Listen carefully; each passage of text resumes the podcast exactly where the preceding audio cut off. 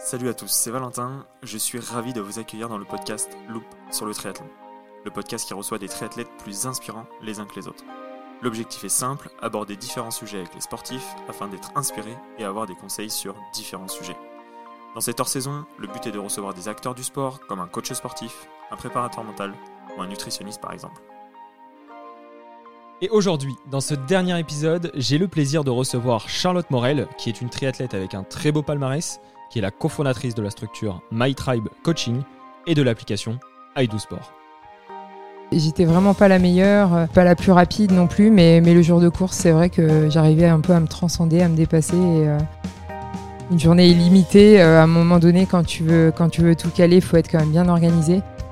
Ça a été une phase de ma vie qui a duré quand même 3-4 ans où du coup j'étais vraiment un poids trop bas et derrière voilà, j'accumulais les blessures, les fractures de fatigue. Charlotte est passionnée de triathlon et elle a décidé de le mettre au cœur de sa vie. Dans ce podcast, vous allez découvrir l'incroyable parcours de Charlotte avec un début en tant que nageuse, puis un passage très rapide sur le triathlon courte distance, où elle réalise de nombreuses courses avec de très beaux résultats comme en championnat de France, aux Coupes d'Europe et même en Coupe du Monde. En 2013, elle décide alors de passer sur le circuit longue distance avec une nouvelle fois de très beaux résultats qui viennent s'ajouter à son palmarès. Bref, vous l'avez compris, c'est une triathlète talentueuse, mais ce n'est pas tout. En parallèle de tout ça, elle a confondé My Tribe Coaching et plus récemment l'application iDoSport. Dans cet épisode, nous allons découvrir Charlotte et elle va nous partager des astuces sur la planification, l'entraînement, la nutrition et pour finir, l'organisation qui se cache derrière tout ça. Alors sans plus attendre, je laisse place à notre invité du jour, Charlotte. Hello Charlotte, je suis ravi d'échanger avec toi aujourd'hui et je te souhaite la bienvenue sur le podcast Loop sur le triathlon. Bah, salut Valentin, bah, merci à vous et à toi de, m'accueillir.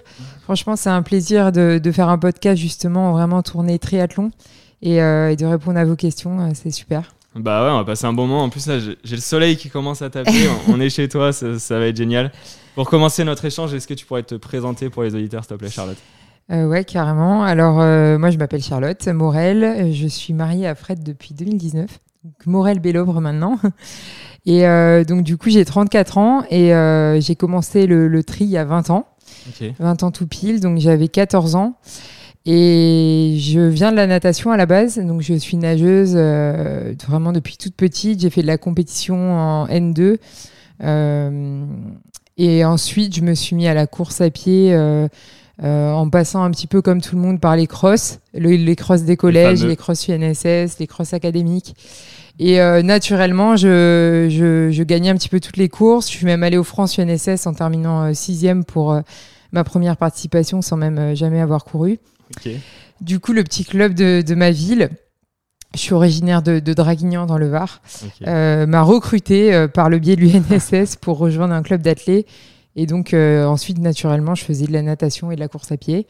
Et, et donc, le triathlon, c'était un petit peu comme une évidence, puisque natation, course à pied. Il manquait que le vélo, sachant que je faisais pas mal de VTT en plus avec mon père euh, qui est un fanat de, de VTT et de descente, euh, donc le week-end. Donc finalement, ça a été un petit peu naturel le passage sur triathlon. Quoi. Ok, ouais, donc c'est quand même assez rare des, des, triathlètes sur longue distance maintenant. Après, tu as fait du court distance, mais qui sont nageurs, ça fait plaisir. Parce que souvent, c'est dans le podcast, c'est bah, j'aime pas la natation, je sais pas comment faire et tout. Mais toi, tu pars de là Ouais, c'est vrai que je pars de là, exactement. Et euh, d'ailleurs, avant de, de, faire du longue distance, donc c'est vrai que j'ai commencé par le cours. Je suis arrivée euh, en 2000. Euh, donc en 2003 au Krebs de Boulouris. Donc c'est un sport-études qui m'a permis de, de faire de, de, jumeler au mieux et de le sport et les études justement. et donc j'ai fait 8 ans au Krebs qui était donc Paul, Paul France triathlon à Boulouris, à Saint-Raphaël. Euh, donc j'ai eu des conditions d'entraînement euh, pour, euh, pour toutes mes années jeunes idéales.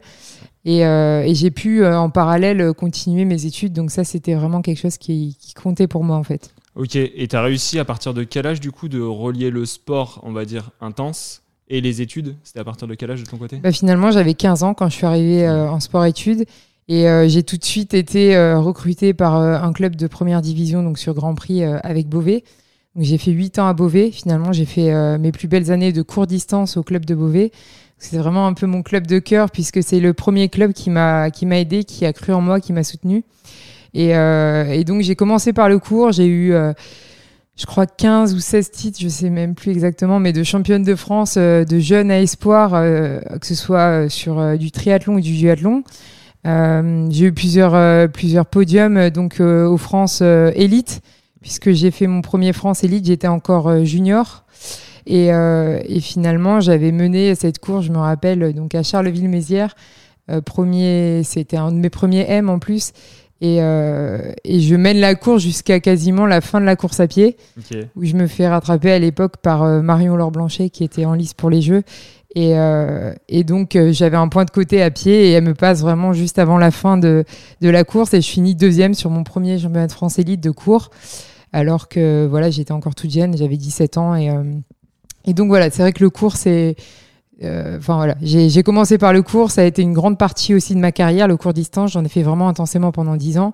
J'ai fait plusieurs coupes d'Europe, coupes du monde, championnat du monde. Euh, j'ai été en équipe de France, j'étais à l'armée. Donc j'ai été en équipe de France militaire, j'étais soutenue par, euh, par l'armée euh, pour, pour, pour pouvoir me dédier à 100% au sport de haut niveau. Quoi. Ok. Et qu'est-ce qui fait que, que Charlotte Morel petite euh, et cette envie de. Est-ce que c'était vraiment euh, la performance, le résultat, être euh, la première et la meilleure Ou c'était vraiment voir son corps aussi évoluer de, jour en jour, progresser? Qu'est-ce qui t'a animé et qu'est-ce qui fait qu'aujourd'hui, malgré tout, tu es encore dans cet esprit de compétition et tu es toujours dans cet univers-là?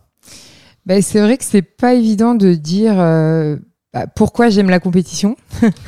Mais ce qui est sûr, c'est que j'ai vraiment le goût de l'effort, l'envie de réussir je suis quand même persévérante et déterminée, enfin que ce soit au quotidien, à l'entraînement, euh, même quand euh, l'entraînement devient difficile, euh, j'arrive vraiment à me mobiliser pour continuer à, à garder l'envie, la motivation, puis surtout l'investissement dans l'entraînement. Ouais. Mais, mais c'est un petit peu aussi, et c'est encore plus décuplé chez moi souvent, le jour de la course où euh, je suis vraiment euh, quelqu'un de, enfin, je suis une athlète qui, qui, arrive à bien performer le jour des courses. Et euh, je, j'arrive vraiment à un petit peu décupler mes forces. Alors, c'est pareil, j'ai du mal à, à, dire ce qui se passe vraiment en moi, mais peut-être l'adrénaline, l'objectif, l'envie. Mais c'est vrai que je suis très focus le jour de course et j'arrive souvent à, à réussir mon objectif. En tout cas, sur les gros événements, c'est vrai que c'est. J'arrive vraiment à me mobiliser, ouais, exactement. Et à l'entraînement, euh, enfin, même si j'imagine à l'entraînement, ce qui te lead, c'est vraiment l'objectif final. Mais euh, tu n'arrives pas à faire les mêmes stats et les mêmes datas que. Ouais, exactement. Ça a toujours été ça. J'ai toujours un peu été. Bon, je suis la, la moyenne de l'entraînement. Euh, bon, après voilà, quand on était au Crêpes, on s'entraînait énormément. On avait des charges quand même de, de 30-35 heures euh, régulières chaque semaine, plus euh, les études. Euh, donc c'est vrai que c'était quand même intense. Et donc j'étais toujours bah, sur la fatigue et tout. J'étais vraiment pas la meilleure, pas la plus rapide non plus. Mais, mais le jour de course, c'est vrai que j'arrivais un peu à me transcender, à me dépasser. Et, c'est mieux dans ce sens-là. C'est ce qui, hein, voilà, c'est ce qui C'est un vrai sujet quand même, parce qu'on a quand même, il y a beaucoup de personnes et même il y en a qui sont passés sur le podcast, ils arrivent bien à l'entraînement, ils passent des trucs et en compétition, ils n'arrivent pas à se mobiliser. Donc toi, tu es un peu la personne frustrante inverse. Ouais, cool. mais j'ai du mal à expliquer ce qui se passe et j'aurais du mal à donner un coup stage pour arriver à faire ça parce que c'est vrai que ça se fait assez de manière assez ouais, naturelle. Assez naturel. Et c'est ça depuis petite ou tu l'as développé, tu l'as vu se développer au fur et à mesure? Quand tu demandes un peu à ton entourage, euh, petite, euh, tu étais comment en compétition? Est-ce que tu te mobilisais plus qu'à l'entraînement ou c'est venu avec le temps? Je pense que quand même le fait d'avoir fait de la compétition très jeune, donc moi c'était en natation pour le coup, ou même sur les crosses, hein, c'est un peu l'école de la vie, le, cross on dit. On doit faire sa place au départ, on doit se battre jusqu'au bout, euh, on doit accélérer pour monter une butte. Enfin, donc euh, je pense que quand même c'est un peu ce cheminement là qui a fait que je suis devenue euh, la compétitrice que je suis aujourd'hui sur triathlon. Mais peut-être que ça s'est un peu plus accentué sur le triathlon effectivement. Ouais, ouais j'imagine. Bon, bah, ça fait, ça fait beaucoup de sujets qu'on va pouvoir traiter. C'est super intéressant de, de voir euh, un peu cette vision du sport que tu peux avoir et aussi la différence entre l'entraînement, la compétition. Et puis là, on va le voir les différents projets dans ta vie. Donc, on, va voir si tu es pareil aussi euh, dans, dans, le taf, euh, dans tous les projets que tu peux mener au quotidien. Et du coup, ça me permet de, de, lancer un peu le podcast avec une question c'est peux-tu nous présenter une journée type de ton quotidien, donc comme aujourd'hui ou cette semaine, et puis une que tu pouvais faire il y a 10 ans? Ouais, carrément. Bah alors, euh, il y a dix ans, donc euh, c'était c'était très différent.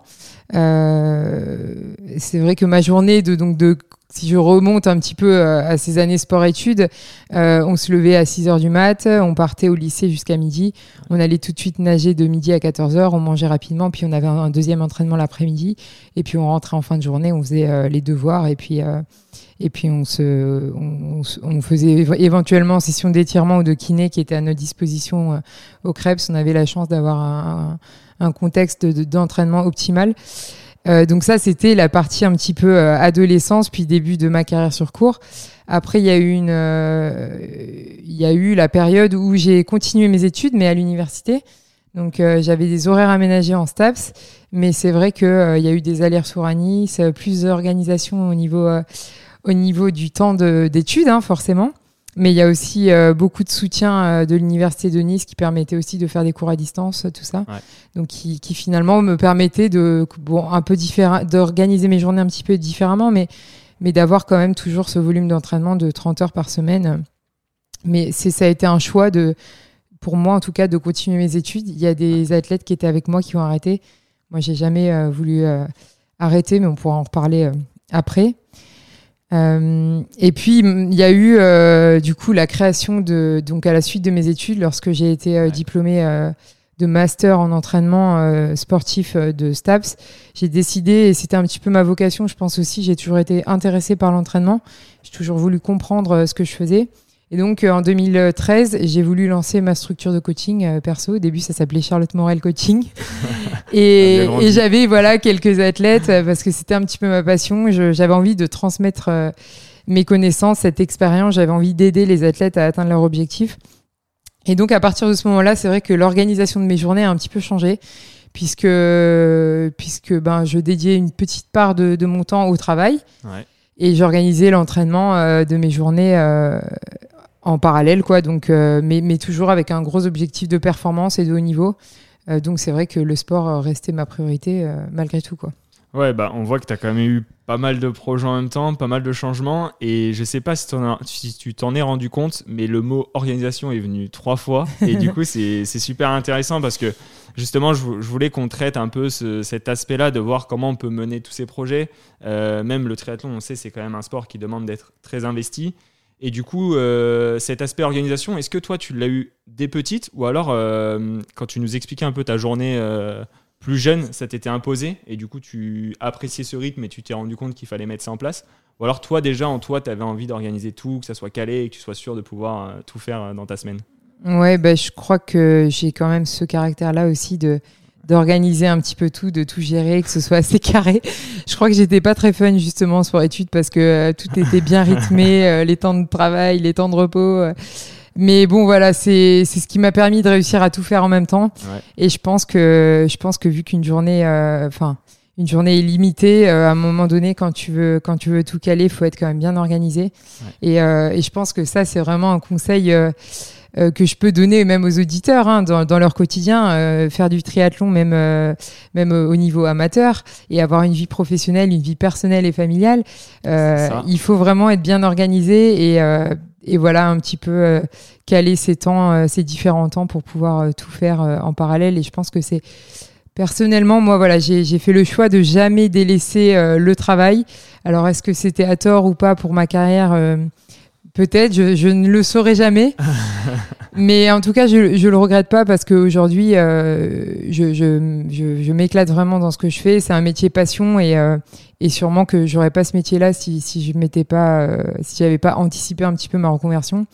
Et, mais, mais je pense que pour arriver à faire tout ça, il faut vraiment avoir de la rigueur au quotidien et, et ça, c'est voilà. C'est un petit peu le conseil que je eh peux donner à tous. bah, c'est vrai que certains euh, le mettent déjà en place. Euh, on est tous aussi avec plusieurs projets. souvent, on voit en plus le profil du triathlète. Ça peut être euh, vraiment quelqu'un qu'on croise dans la rue, ça peut être quelqu'un qui a son entreprise, quelqu'un qui est commercial, etc. Bah, on le verra même dans les questions des auditeurs. Il y en a qui, qui font 45-50 heures semaine de travail et qui se disent bah, je vais faire du triathlon et je vais me faire un, un Ironman. Mais toi, tu mets quoi en place comme, outil justement pour, euh, pour planifier tout ça? Est-ce que tes outils ils ont évolué dans le temps? Comment tu, tu gères cette partie-là?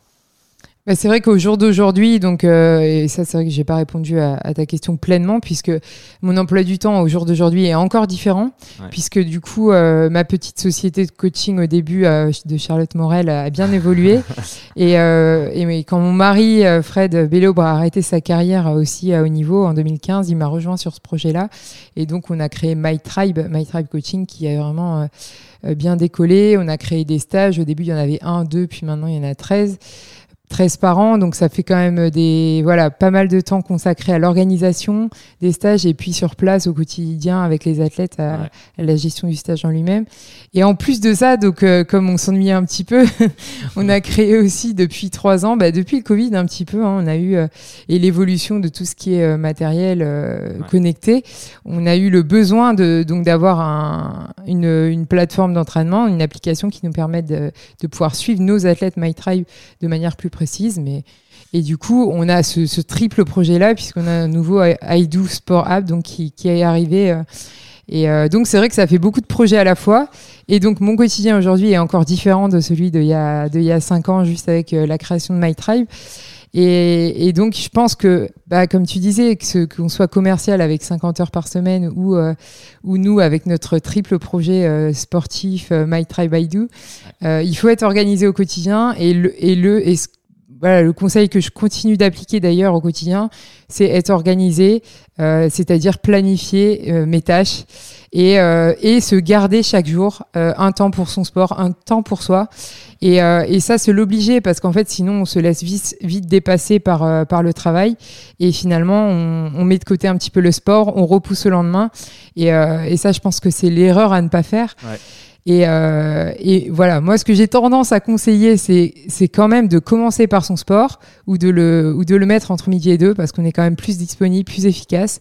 Et puis, euh, et puis travailler euh, bah, la matinée, l'après-midi, euh, fin de journée, mais euh, essayer de, de, de, placer son sport. Aller le midi, c'est pas mal, surtout en hiver quand il fait nuit tôt et que finalement le soir, dans la nuit, au froid, après une journée de travail, ça devient un petit peu plus compliqué pour, pour se mobiliser, puis pour faire des séances de qualité aussi, quoi. Ouais c'est sûr. Puis la motivation en soi, euh, on voit le soleil qui tape, euh, ça motive et ça donne plus envie d'aller courir que le froid euh, le soir. Mais toi, justement, cette planification, tu l'as fait au jour le jour? Tu as un créneau dans ta semaine qui t'est dédié? Moi, je vois typiquement, je me retrouve dans tout ce que tu dis parce que moi, c'est le dimanche soir de 18h à 19h, quoi qu'il arrive, je fais mon agenda de toute la semaine. Après, les blogs peuvent bouger.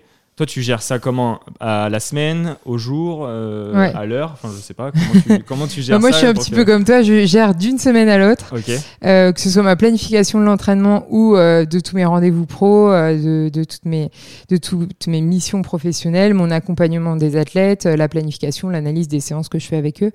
Mais c'est vrai que d'une semaine, je m'organise d'une semaine à l'autre. Voilà. Ok.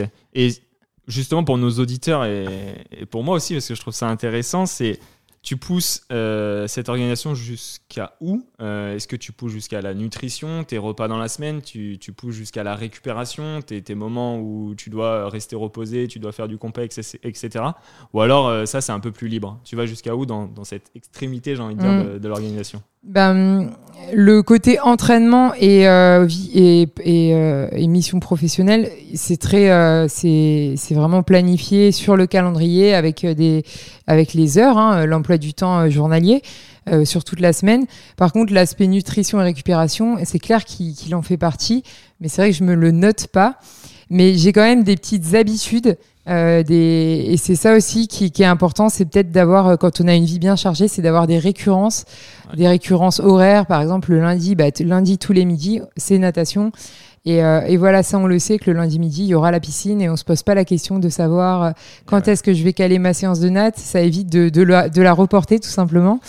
Et, et moi, personnellement, euh, c'est vrai que le soir, euh, juste avant de me coucher, euh, c'est ce moment-là où je me prends 10-15 minutes pour m'étirer, me relaxer, parce que ça me permet déjà de, de me retrouver moi, d'un petit peu me déconnecter. J'évite de prendre mon téléphone juste avant de dormir. Et c'est le moment où je, où je m'étire, où je prends soin de moi. Et ça me permet aussi de chaque soir faire, faire, faire mes étirements. C'est important pour, pour la récupération. Et, ouais. Euh, et, et, donc pareil, le complexe, en général, c'est ce que je fais juste avant de me coucher. Euh, c'est un peu le moment que moi je m'accorde, mais après, encore une fois, ça c'est à, chacun de déterminer quel est la, le bon moment pour, pour, pour lui. Mais je trouve que le faire juste avant de se coucher, ça permet de se retrouver, de se détendre, de se relâcher et, euh, et d'avoir un, un endormissement aussi qui est, qui est plus facile. Donc c'est c'est intéressant. Et après, pour la nutrition, ça c'est au-delà de l'aspect sportif et performance, c'est aussi un aspect de santé, tout simplement C'est sûr. et, et de bien-être et d'équilibre. Et, et du coup, moi, c'est vrai que ça a été toujours un sujet qui m'a énormément intéressé. J'ai j'ai d'ailleurs fait un, un double master en STAPS avec un master en nutrition, activité physique et santé, parce que c'était vraiment, ça fait partie hein, de l'entraînement, c'est une partie indissociable même de la de la performance. Et, et donc, euh, je fais attention à mon alimentation au quotidien, à manger équilibré, à avoir, euh, avoir tous les, les macronutriments que, dont j'ai besoin, les minéraux, à avoir une alimentation de qualité. Mais je suis pas euh, omnubilée par euh, ma nutrition, à peser au grammage près euh, ce que je vais manger. Et euh, je garde aussi des moments de plaisir, de, de convivialité avec mes amis. Je me frustre pas, je ne me restreins pas parce que je pense que c'est pas forcément la, la bonne solution à long terme en tout Ouais. cas. Et voilà, faut toujours, euh, faut toujours mm, avoir le bon équilibre, euh, ni, ni pas assez ni trop, euh, pour, pour être en bonne santé. Donc c'est un petit peu ce que je, ce que je fais au quotidien aussi. Ouais, c'est ça. Et puis je pense qu'avec l'expérience, ça passe par des phases de test aussi où parfois on vient tendre vers l'extrême et on se rend compte que non, en fait, ça marche pas et du coup, on fait un pas en arrière. Mais je pense qu'on a toujours ce petit sentiment de vouloir essayer quand même d'être un peu plus drastique, de se dire ça va pousser à la performance. Est-ce que toi, ça t'est arrivé ça? Ou justement, tu as toujours eu le sentiment qu'il fallait que tu aies cet équilibre, que tu fasses attention à ton volume d'horaire d'entraînement, etc. Ouais, carrément. Bah, la nutrition, c'est un. On peut vite basculer sur Ouais. le sur le trop, euh, trop faire attention, trop contrôler ce qu'on mange. Et, euh, et moi, ça m'est arrivé évidemment euh, sur mes années jeunes en- au Krebs. hein. Mais euh, voilà, je, je suis pas allée, je, je ne suis pas tombée dans l'anorexie ou quoi que ce soit. Mais c'est vrai que je voulais contrôler euh, tout ce que je mangeais euh, et surtout j'évitais un petit peu tout ce qui était euh, sucrerie. Donc j'avais un petit peu quand même euh, complètement euh, enlevé de, de, de mon alimentation tout ce qui était sucre. Ok. Et, euh, et en fait, euh, rien qu'en faisant ça et, et avec en parallèle mes 30-35 heures d'entraînement par semaine, euh, j'avais perdu presque 10 kilos. Et euh, je suis arrivée à un stade où, où finalement, euh, bah, j'avançais plus. Ouais. C'était vraiment, j'étais passée dans le trop. Et pourtant, je mangeais vraiment beaucoup en quantité. Je mangeais et je mangeais pas que des légumes. Je mangeais vraiment des féculents. Je mangeais des protéines. Mais rien que le fait d'avoir enlevé un petit peu bah, tout ce qui était euh, euh, néfaste, hein, euh, puis ce qui, les aliments un petit peu plaisir, hein, les, les, tous les aliments à index glycémique très élevé, et ben j'avais perdu vraiment beaucoup de poids.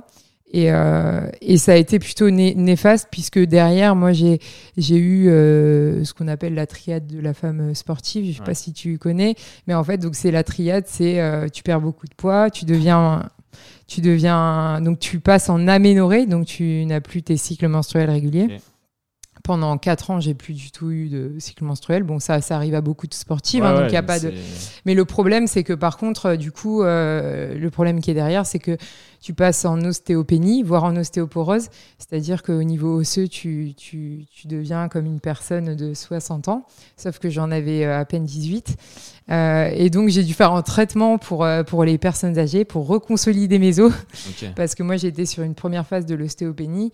Et j'ai eu huit fractures de fatigue d'affilée, euh, que ce soit au fémur, euh, au tibia, au bassin, un petit peu partout.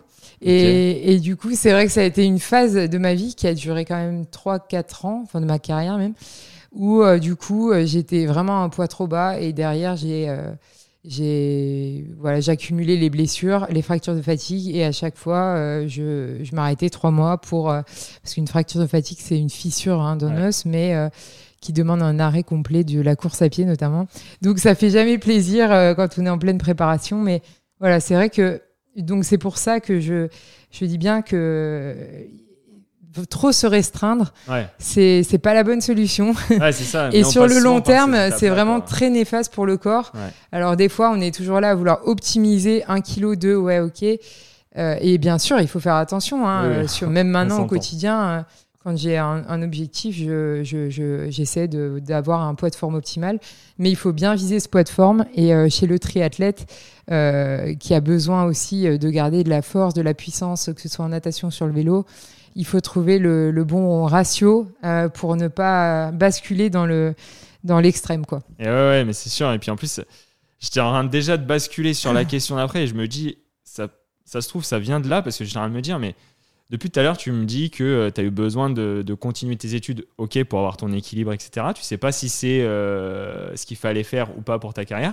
Mais par contre, tu avais vraiment ce besoin de comprendre comment tu t'entraînais, de comprendre pourquoi tu mangeais ça, etc. Est-ce que ça, tu l'as toujours eu en toi sur tous tes sports? Ou est-ce que ça peut venir justement après des périodes comme ça où en fait tu te rends compte que euh, tu as voulu faire des choix sur la nutrition qui ont un impact négatif sur ton corps et du coup, tu te dis, non, mais maintenant, j'ai envie de comprendre comment ça marche et je vais essayer de trouver cet équilibre-là. Ou alors, c'était au fond de toi et tu l'as toujours eu et tu arrives à le mettre en place. Oui, je pense que c'est venu aussi avec. Euh, non, non, tu as raison. Je pense que c'est venu aussi avec les années et euh, ma façon d'évoluer avec euh, avec ce que je faisais à l'entraînement, l'envie de comprendre pourquoi je le faisais et peut-être un petit peu cette euh, cette aventure, enfin cette expérience que j'ai eue là euh, sur cette perte de poids pendant pendant ces trois années-là. j'ai eu besoin, je pense, de comprendre pourquoi je faisais les choses, que ce soit à l'entraînement ou en nutrition. Et c'est ce qui m'a permis aussi derrière de, de progresser hein, et de, de mieux m'alimenter, enfin de plus, de plus être en carence finalement, et de retrouver une performance plus élevée derrière. Hein, parce que quand on perd du poids, on, devient plus performant au début. Mais attention, euh, derrière, euh, on dégringole euh, très très bas et très très vite aussi. quoi. c'est sûr que souvent, en plus, on s'en rend pas compte. C'est l'entourage qui vient rentrer, c'est les datas. Enfin, il y a vraiment plein de choses qui viennent le mettre en évidence, mais ça met un peu trop de temps justement à être mis en évidence. Et, on a du mal à, à, le voir. c'est vrai que moi, il y a, je me rappellerai toujours, j'ai une une amie très proche, donc bah, qui est Delphine Pelletier, qui, a fait les Jeux Olympiques aussi en 2004, qui était donc au club de Beauvais avec moi et à l'armée. Euh, donc on était tout le temps ensemble pour l'entraînement, etc. Puis c'est elle, une des premières qui m'a mis un petit peu le l'alerte quoi qui m'a dit mais Charlotte mais qu'est-ce que tu fais là? Mais c'est plus possible. Tu veux un gel pour avancer là ou quoi? Tu vas tomber c'est et moi je disais ben non mais ça va je, je vais bien je mange euh, j'ai pas de problème quoi. Mais j'avais pas vraiment de problème. C'était juste que mon en fait, euh, c'est très simple, l'alimentation, tu as une balance énergétique, dépenses et euh, les entrées et les, sorties. Et, si ta balance est négative, eh ben, tu, tu, perds du poids. Donc moi, c'était vraiment ça. Quoi. Et la deuxième personne, c'est un jour, euh, donc je rentrais très peu chez moi et je rentrais le week-end de temps en temps et je rentre donc chez moi et ma mère ouvre la porte et elle se met à pleurer en me voyant. Mais qu'est-ce que t'as fait, Charlotte? Et là, bah, je me suis dit, bah, rien, pourquoi Qu'est-ce qui, se passe, Non, mais elle m'a dit, mais là, c'est pas possible. T'as vu comment t'aimais enfin, Et c'est vrai que je l'avais pas vu depuis un mois. Puis je pense qu'en un mois, enfin, je me rappelle même plus, mais j'avais peut-être descendu très très vite. Quoi, ah ouais. Il fallait envoyer des photos. Ouais, c'est ça. Donc c'est vrai que l'entourage a beaucoup compté et, euh, et c'est souvent, c'est souvent eux qui permettent d'alerter aussi. Euh, heureusement. ouais, c'est sûr. Bah, c'est vrai que euh, c'est toute cette synergie qui fait que, et c'est pour ça qu'il faut être entouré. Et on voit quand même que, du coup, maintenant, ce qui t'anime et ce qui t'a toujours animé, je pense, c'est le partage avec My Tribe. Justement, tu veux partager cet aspect nutrition, cet aspect entraînement. Mais avant de basculer sur ce partage et les outils que tu vas mettre en place, toi, en tant qu'athlète, tu arrives à te coacher tout seul, euh, toute seule, tu arrives à avoir euh, vraiment ce, recul sur toi-même, sur ton corps, comment il réagit face à l'entraînement, ou alors tu te fais accompagner toi en tant qu'athlète? Mais en fait, sur toutes mes années courte distance, donc j'étais vraiment euh, entraînée par les, entraîneurs du pôle France, donc de la Fédération française de triathlon. Et en 2013, donc juste après les Jeux de Londres, moi c'était l'objectif vraiment en 2012 moi, c'était d'aller aux Jeux. J'étais en, en, équipe euh, donc pré-olympique. On était, on était cinq avec Amy, Carole, Jess. Et euh, on était quatre pour trois places. Et justement, j'ai eu une fracture de fatigue. J'ai pas pu courir au fait, pendant trois mois et demi. Donc, j'ai même pas fait les, les courses de sélection. Et puis, et puis voilà. Euh, bon, après, voilà, ça aurait été compliqué pour moi, mais vraiment, là, c'était fini avec euh, cette blessure en plus. Et, euh, et donc, du coup, en 2013, j'ai décidé de passer sur longue distance. Et à partir de ce moment-là, c'est moi qui me suis entraînée toute seule. Donc, je suis sortie du système fédéral. Et, euh, et je, c'est, l'année aussi où j'avais fini mes études et où je pense que voilà, j'étais prête à m'entraîner. J'avais les connaissances. J'avais aussi l'expérience de ce que j'avais vécu et j'avais envie de tenter l'aventure. Et c'est aussi à ce moment-là où j'ai décidé de me mettre sur longue distance parce que ça correspondait mieux à mes qualités physiques. Euh, qui était le vélo, où finalement, moi, j'ai commencé par la nette course à pied, mais j'avais plutôt un point fort vélo. Et, j'avais aussi des qualités de résistance et d'endurance, quoi. Donc, j'étais plus, finalement, j'avais un profil qui était plus sur le longue distance. Et donc, j'ai commencé à m'entraîner en 2013 et j'ai fait toutes mes courses d'Ironman euh, en me préparant moi-même. Et, euh, et, donc, j'ai fait euh, Nice en 2018, trois fois l'Ambraman, où j'ai fait trois podiums. Et, et je pense que je pense que voilà, j'avais, ça a bien fonctionné vraiment, et, euh, et je me suis plus blessée. Et, euh, et, surtout, j'ai eu des performances qui, qui ont vraiment euh, augmenté d'année en année, même sur, sur Ironman. Alors, ce qui m'a un peu freiné, bah, c'est, le Covid. Et puis, le, les, les, projets pro qui ont pris la suite. Et finalement, depuis le Covid, je me suis plus jamais réalignée sur un, un Ironman. Mais, euh, mais voilà, euh, je, de 2013 à 2019, je me suis entraînée moi-même avec Fred euh, qui avait toujours un regard extérieur hyper important parce que c'est s'entraîner seul c'est pas évident. C'est voilà il y a des fois on a des doutes quand même et le fait de se reposer sur quelqu'un c'est toujours plus rassurant ouais, tu avais quand même son expertise à côté voilà, il y avait toujours son regard extérieur et qui te motivait aussi peut-être en soi chaque séance on va dire carrément carrément. Et voilà donc il était présent donc au quotidien, il me suivait sur mes séances euh, et, c'est vrai que c'était, on était plus un duo que, que moi seul à m'entraîner, mais, mais les deux ont fait que ça a plutôt bien fonctionné sur longue distance, ouais. Ok, donc là on, voit bien euh, vraiment le début euh, natation, ensuite on a basculé sur le triathlon à fond, les études, le sport, des très beaux résultats sur le cours un passage sur le long euh, où on va rentrer un tout petit peu plus en détail. Et après une frustration je l'ai vu à ton sourire avec ce, fameux Covid et, le nom d'Ossard t'as bien saisi le, tu as tout bien résumé l'historique et après euh, en vrai on va basculer sur l'après Covid parce que quand même il est beau. Euh, on est là t'as as trois beaux trois beaux projets aujourd'hui quand même qui, qui, te lead au quotidien.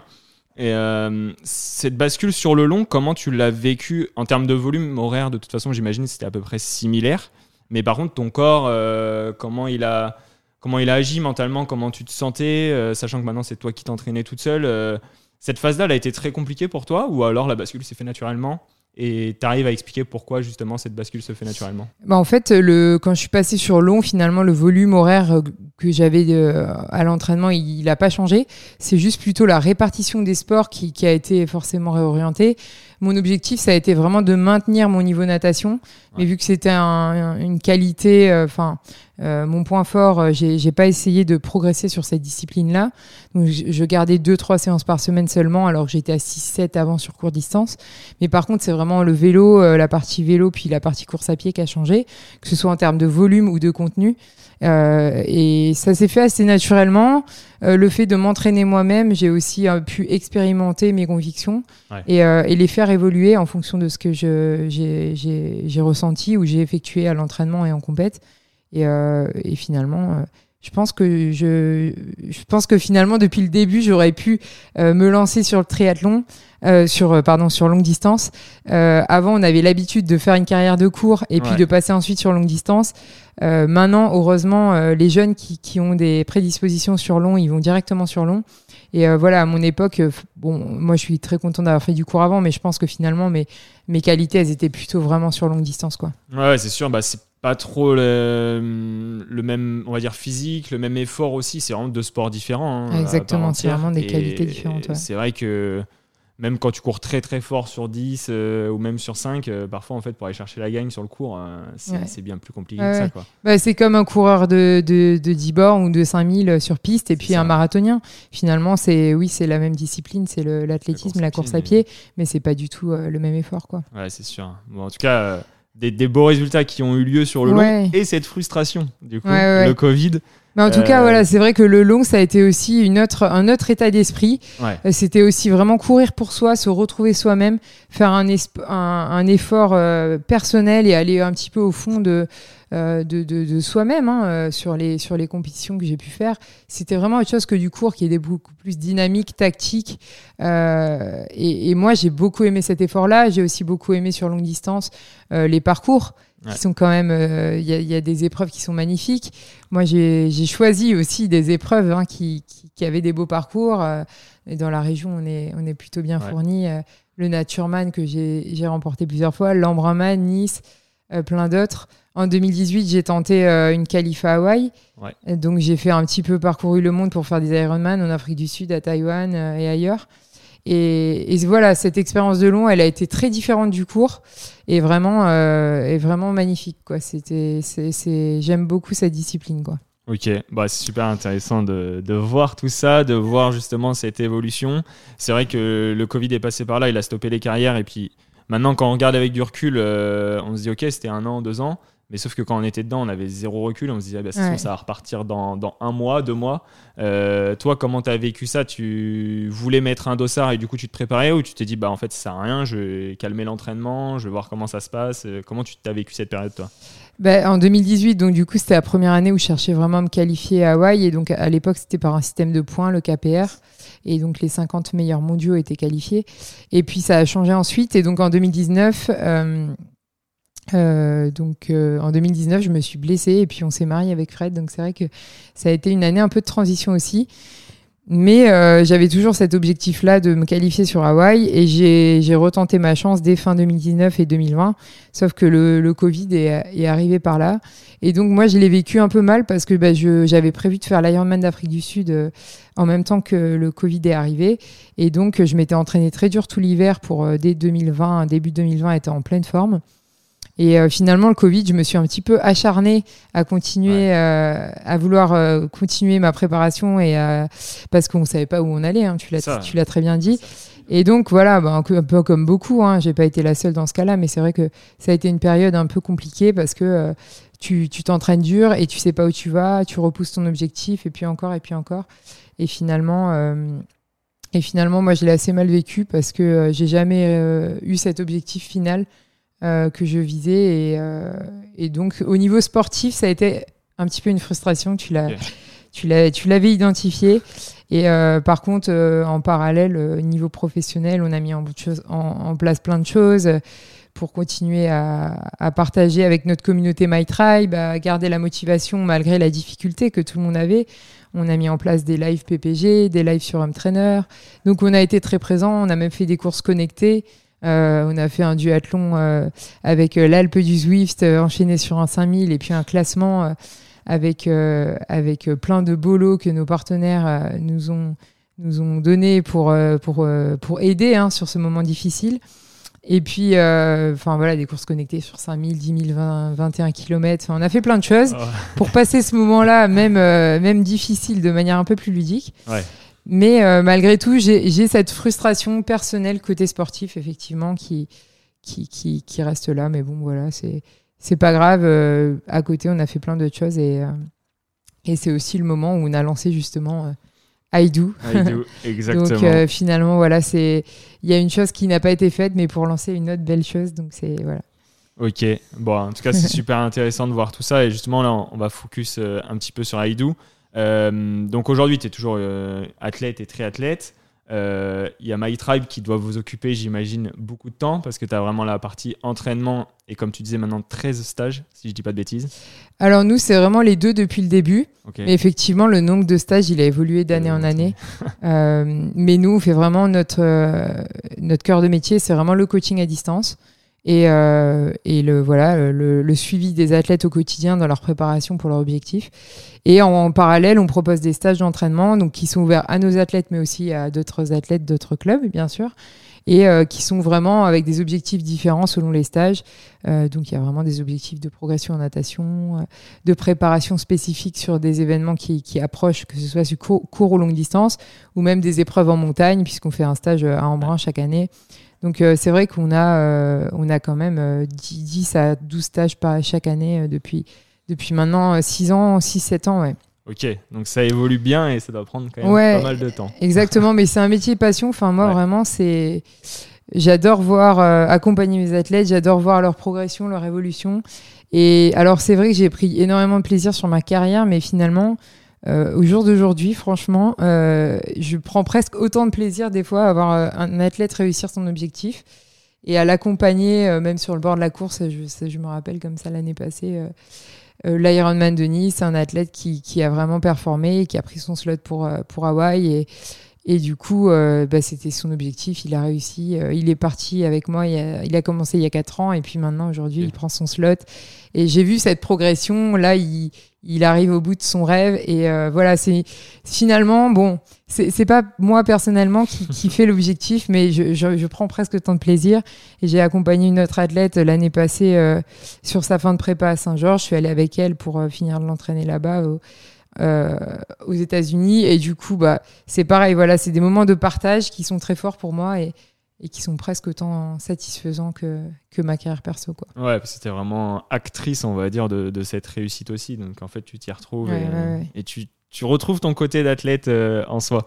Et justement, euh, Aïdou, pour les gens qui ne connaissent pas, Yes. est-ce que tu peux nous le pitcher en une phrase? En une phrase, c'est compliqué parce que donc iDo Sport, euh, c'est une plateforme d'entraînement pour les athlètes, les coachs et les clubs.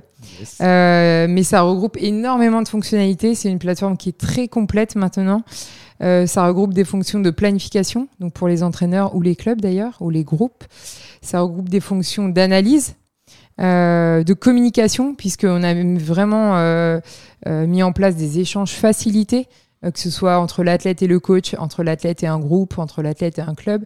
Euh, mais aussi, ça facilite un peu toutes les, toutes les, tout ce qui est commercialisation, donc gestion administrative, euh, vente de stages, de licences, de d'abonnements, de, de, de, coaching, et ça, ça permet d'avoir un petit peu un gain de temps sur ces parties euh, automatiques, euh, un petit peu euh, administrative, administratives qui sont quoi. voilà, et, et de gagner du temps sur ces parties-là pour vraiment passer plus de temps sur finalement euh, ce, qui, ce qui est notre passion à tous, notre cœur de métier, qui est l'entraînement, que ce soit pour un coach ou un club.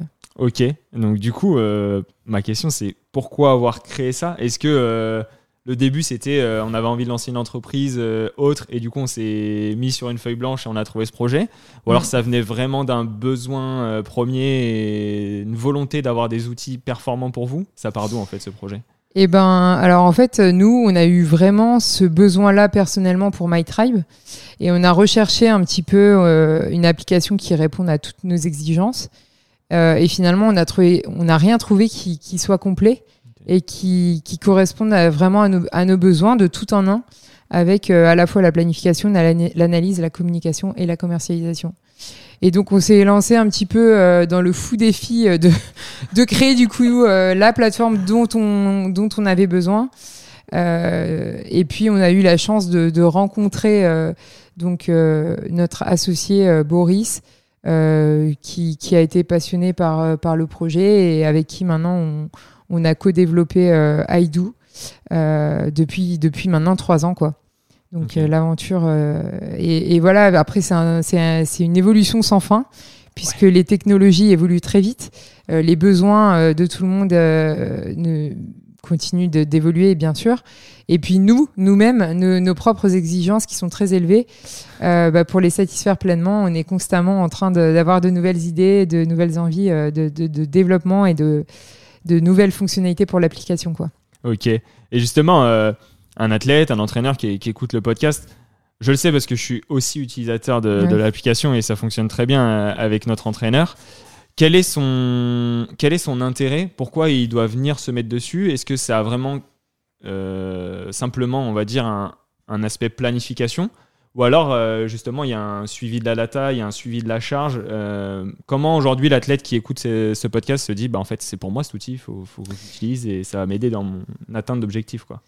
Bah, c'est marrant parce que bah, nous, alors nous, on a, on a, on a réuni dans cette application déjà tout notre, toute notre expérience personnelle, nos besoins, euh, que ce soit en tant qu'athlète de haut niveau pendant 20 ans, donc euh, nos besoins en, en termes de data, mais aussi euh, notre, notre, nos besoins en termes de- d'entraîneur, puisque ça fait depuis euh, 7 ans qu'on est entraîneur d'athlètes amateurs, qu'on a aussi un club avec plus de 150 licenciés.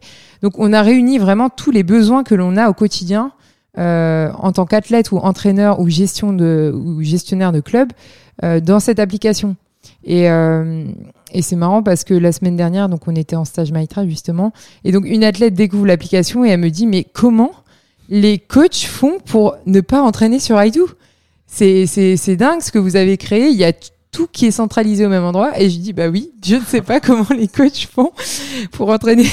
Non, mais c'est vrai qu'on a, on a essayé de, de tout réunir et de manière euh, très poussée. Enfin, voilà, c'est des, c'est, il y a, y a effectivement beaucoup de data puisque tu as tous les indicateurs. Euh, toutes les données de puissance, euh, fréquence cardiaque, euh, cadence, fatigue ressentie, euh, même l'altitude, enfin toutes les données un petit peu qui sont collectées et qui permettent aussi d'avoir un indicateur de forme, de, fatigue, une prévision du niveau de performance qui, est, qui est prévu sur, sur l'application. Donc en termes de data, il y a vraiment il y a vraiment quelque chose de poussé. Toutes les statistiques sont visibles par l'athlète et le coach mais c'est des statistiques qui sont compréhensibles de tous aussi, parce que euh, on a voulu aussi euh, simplifier la compréhension de l'analyse et pas avoir euh, des courbes qui sont très difficiles et complexes à, être compris de tous quoi. Ok, et sans rentrer dans le détail technique, est-ce qu'on va peut-être perdre du monde, mais sur l'aspect vraiment bah, fatigue, tu vois, les, les, petits indicateurs que vous avez mis en place,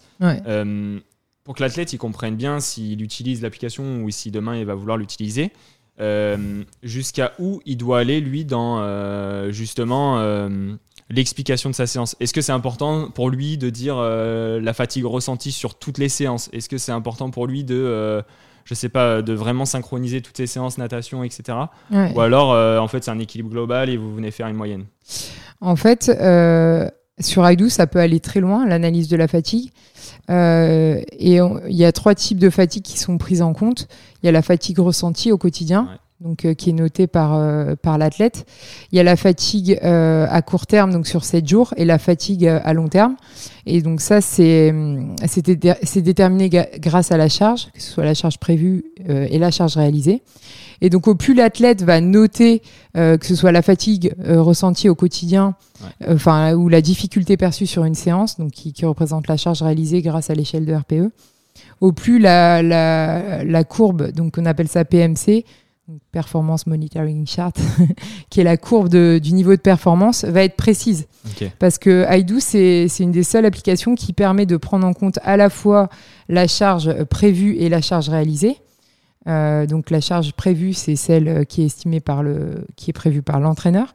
La charge réalisée, c'est celle qui est déterminée en fonction euh, de la fréquence cardiaque, de la puissance de la séance ou de l'échelle RPE, donc de la manière dont, dont l'athlète a noté la difficulté perçue sur la séance. Et grâce à ça, plus la fatigue ressentie au quotidien, qui prend en compte le stress, les courbatures, la, qualité du sommeil, euh, même, euh, même euh, voilà, s'il est en forme ou pas en forme, on va, évoluer, on va évaluer un niveau de performance et un niveau de forme qui va être variable. ça prend en compte vraiment beaucoup de paramètres. Et si l'athlète remplit toutes ces données, il aura un niveau de performance qui sera très précis. Ok, ouais, c'est, on voit que c'est en fait c'est très complet. L'athlète, il doit être aussi acteur de tout ça, donc euh, on le voit bien, vous sensibilisez quand même là-dessus. Mm. Mais c'est vrai que c'est intéressant que l'athlète et le coach aient vraiment cette vision. Et je me demande toujours quand est-ce que je vais mettre le 10 sur 10 en difficulté, parce qu'on essaye de le garder quand même pour pas le mettre, mais parfois on a envie. Quoi. Et sur cette partie vraiment fatigue, euh, est-ce que vous, vous prenez en compte le fait que ce soit un athlète masculin, un athlète féminin?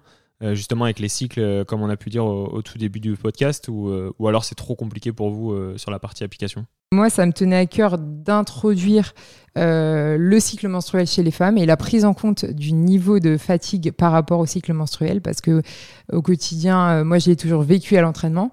Et donc, c'est pareil, c'est encore une fois, on demande à l'athlète de participer et aux athlètes féminines de participer sur cette notation.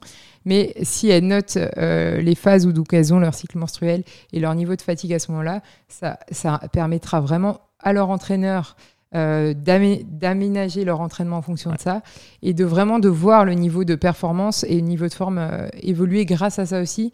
Et c'est un paramètre qui est indispensable à prendre en compte sur la, sur la planification. Quoi. Et, ouais, et toi, du coup, tu, tu penses justement que cet aspect-là, euh, vous, vous arrivez vraiment d'un point de vue data à voir que ça a un effet sur les athlètes au quotidien donc euh, en fait, il faut le suivre. Mais de plus en plus, ça se démocratise quand même ces sujets. Oui, bien sûr. C'est vrai qu'il y a 10-15 ans, on n'en parlait pas, franchement. Et puis heureusement, maintenant, ça devient quelque chose d'assez. Voilà, on en parle assez naturellement et il n'y a pas de tabou par rapport à ça. Merci à toi pour cette présentation générale et technique euh, de l'outil iDo. Maintenant, on voit que c'est vraiment à, l'athlète et au coach euh, de prendre en main cet outil. Et euh, désormais, je te propose de passer euh, vraiment à la partie euh, questions des auditeurs. Ouais. Et, euh, et là, bah, il y a vraiment un peu de, de tout. Euh, on vient chercher ton expertise sur euh, l'athlète, Charlotte, mais aussi la coach. Et pour finir, en fait, certains savent que tu as plusieurs projets en même temps et du coup, vous voulez aller challenger, j'ai envie de dire, et chercher des, des conseils sur l'aspect organisation. Ouais. Donc, le premier, c'est Maël qui dit Que penses-tu de la PPG Est-ce que c'est utile quand on est amateur? Et si ta réponse est oui, euh, comment je le fais et à quelle fréquence? Ouais, alors la PPG, c'est vrai que c'est il y a des c'est difficile de donner une réponse tranchée parce que la PPG, elle a clairement un intérêt, hein, c'est de renforcer, euh, que ce soit d'avoir un renforcement au niveau articulaire et musculaire.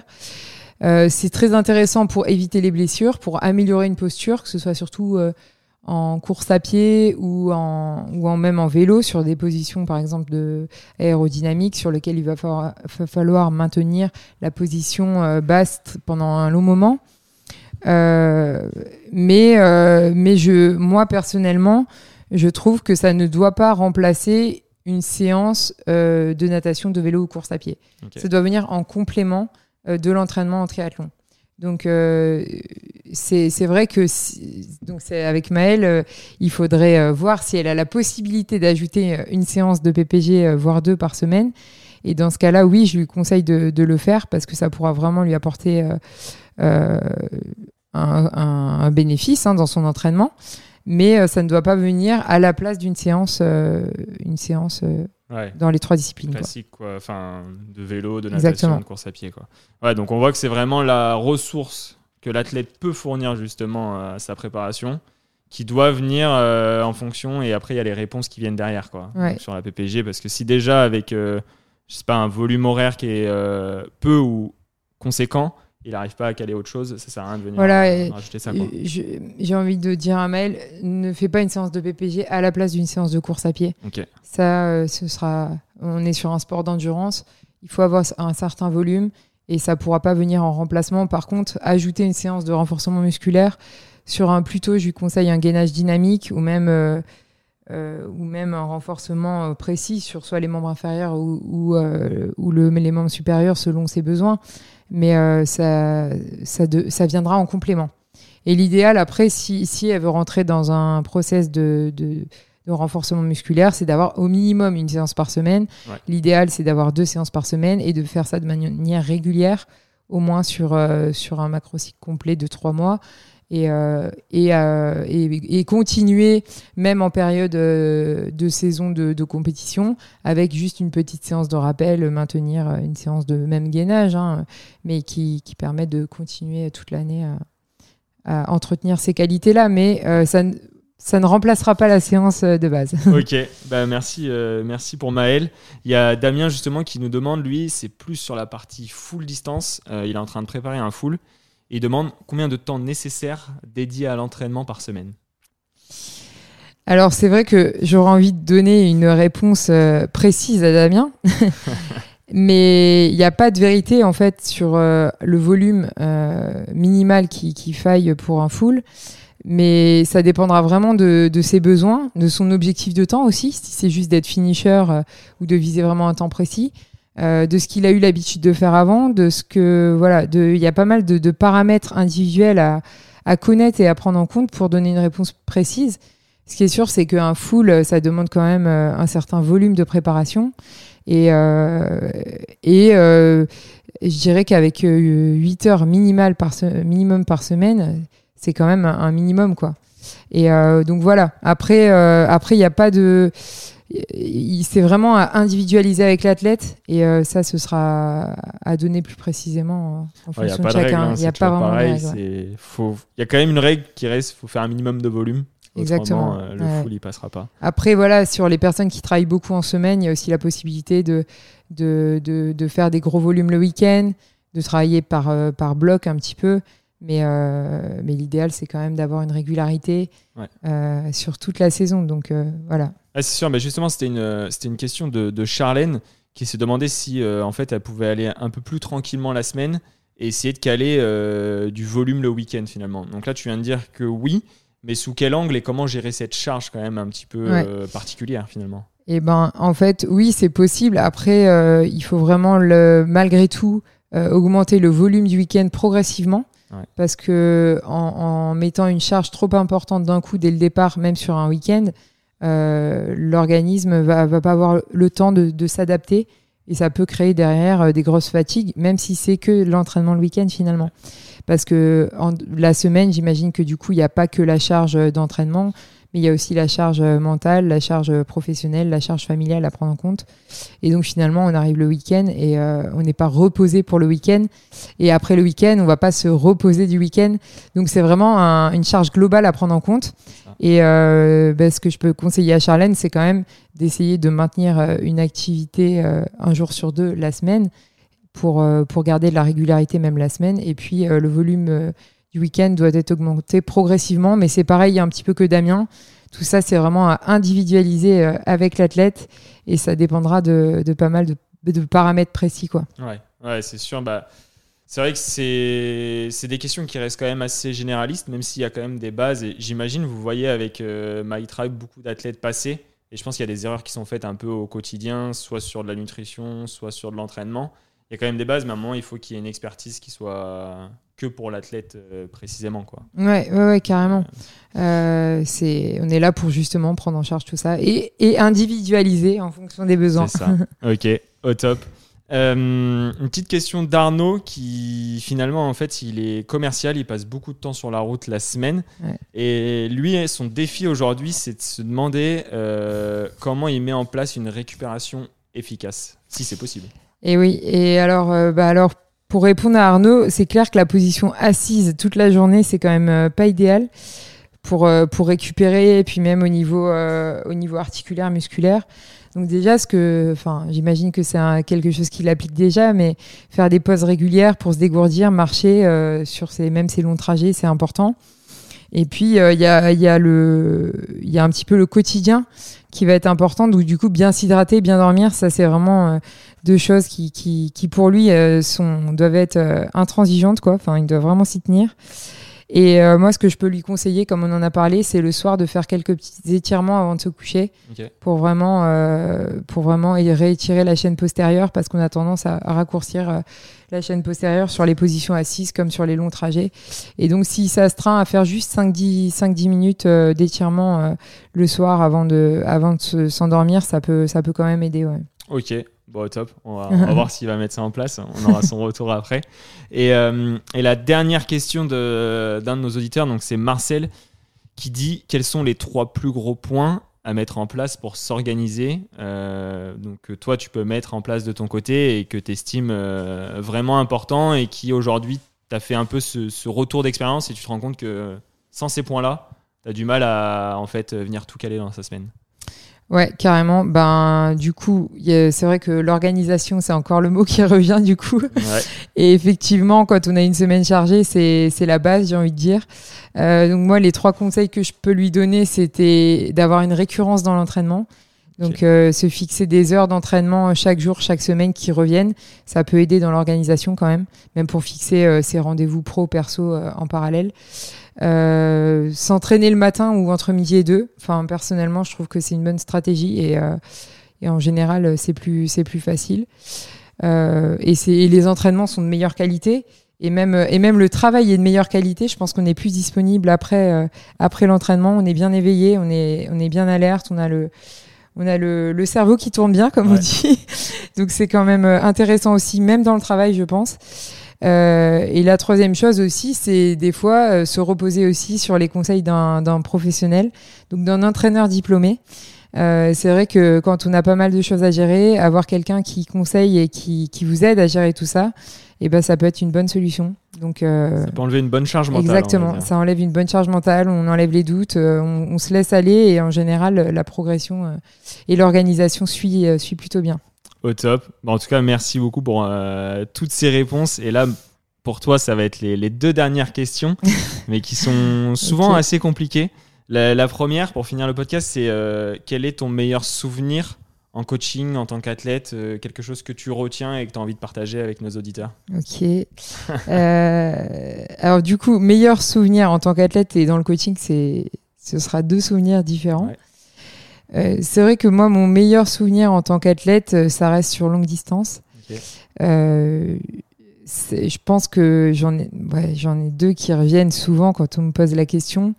Euh, mon premier, ça a été en 2015 quand donc je, je remporte le titre de championne de France élite longue distance avec Fred en fait. Parce que Fred donc euh, a arrêté sa carrière et puis il a fait une année de long euh, juste avant euh, pour pour finir avec moi.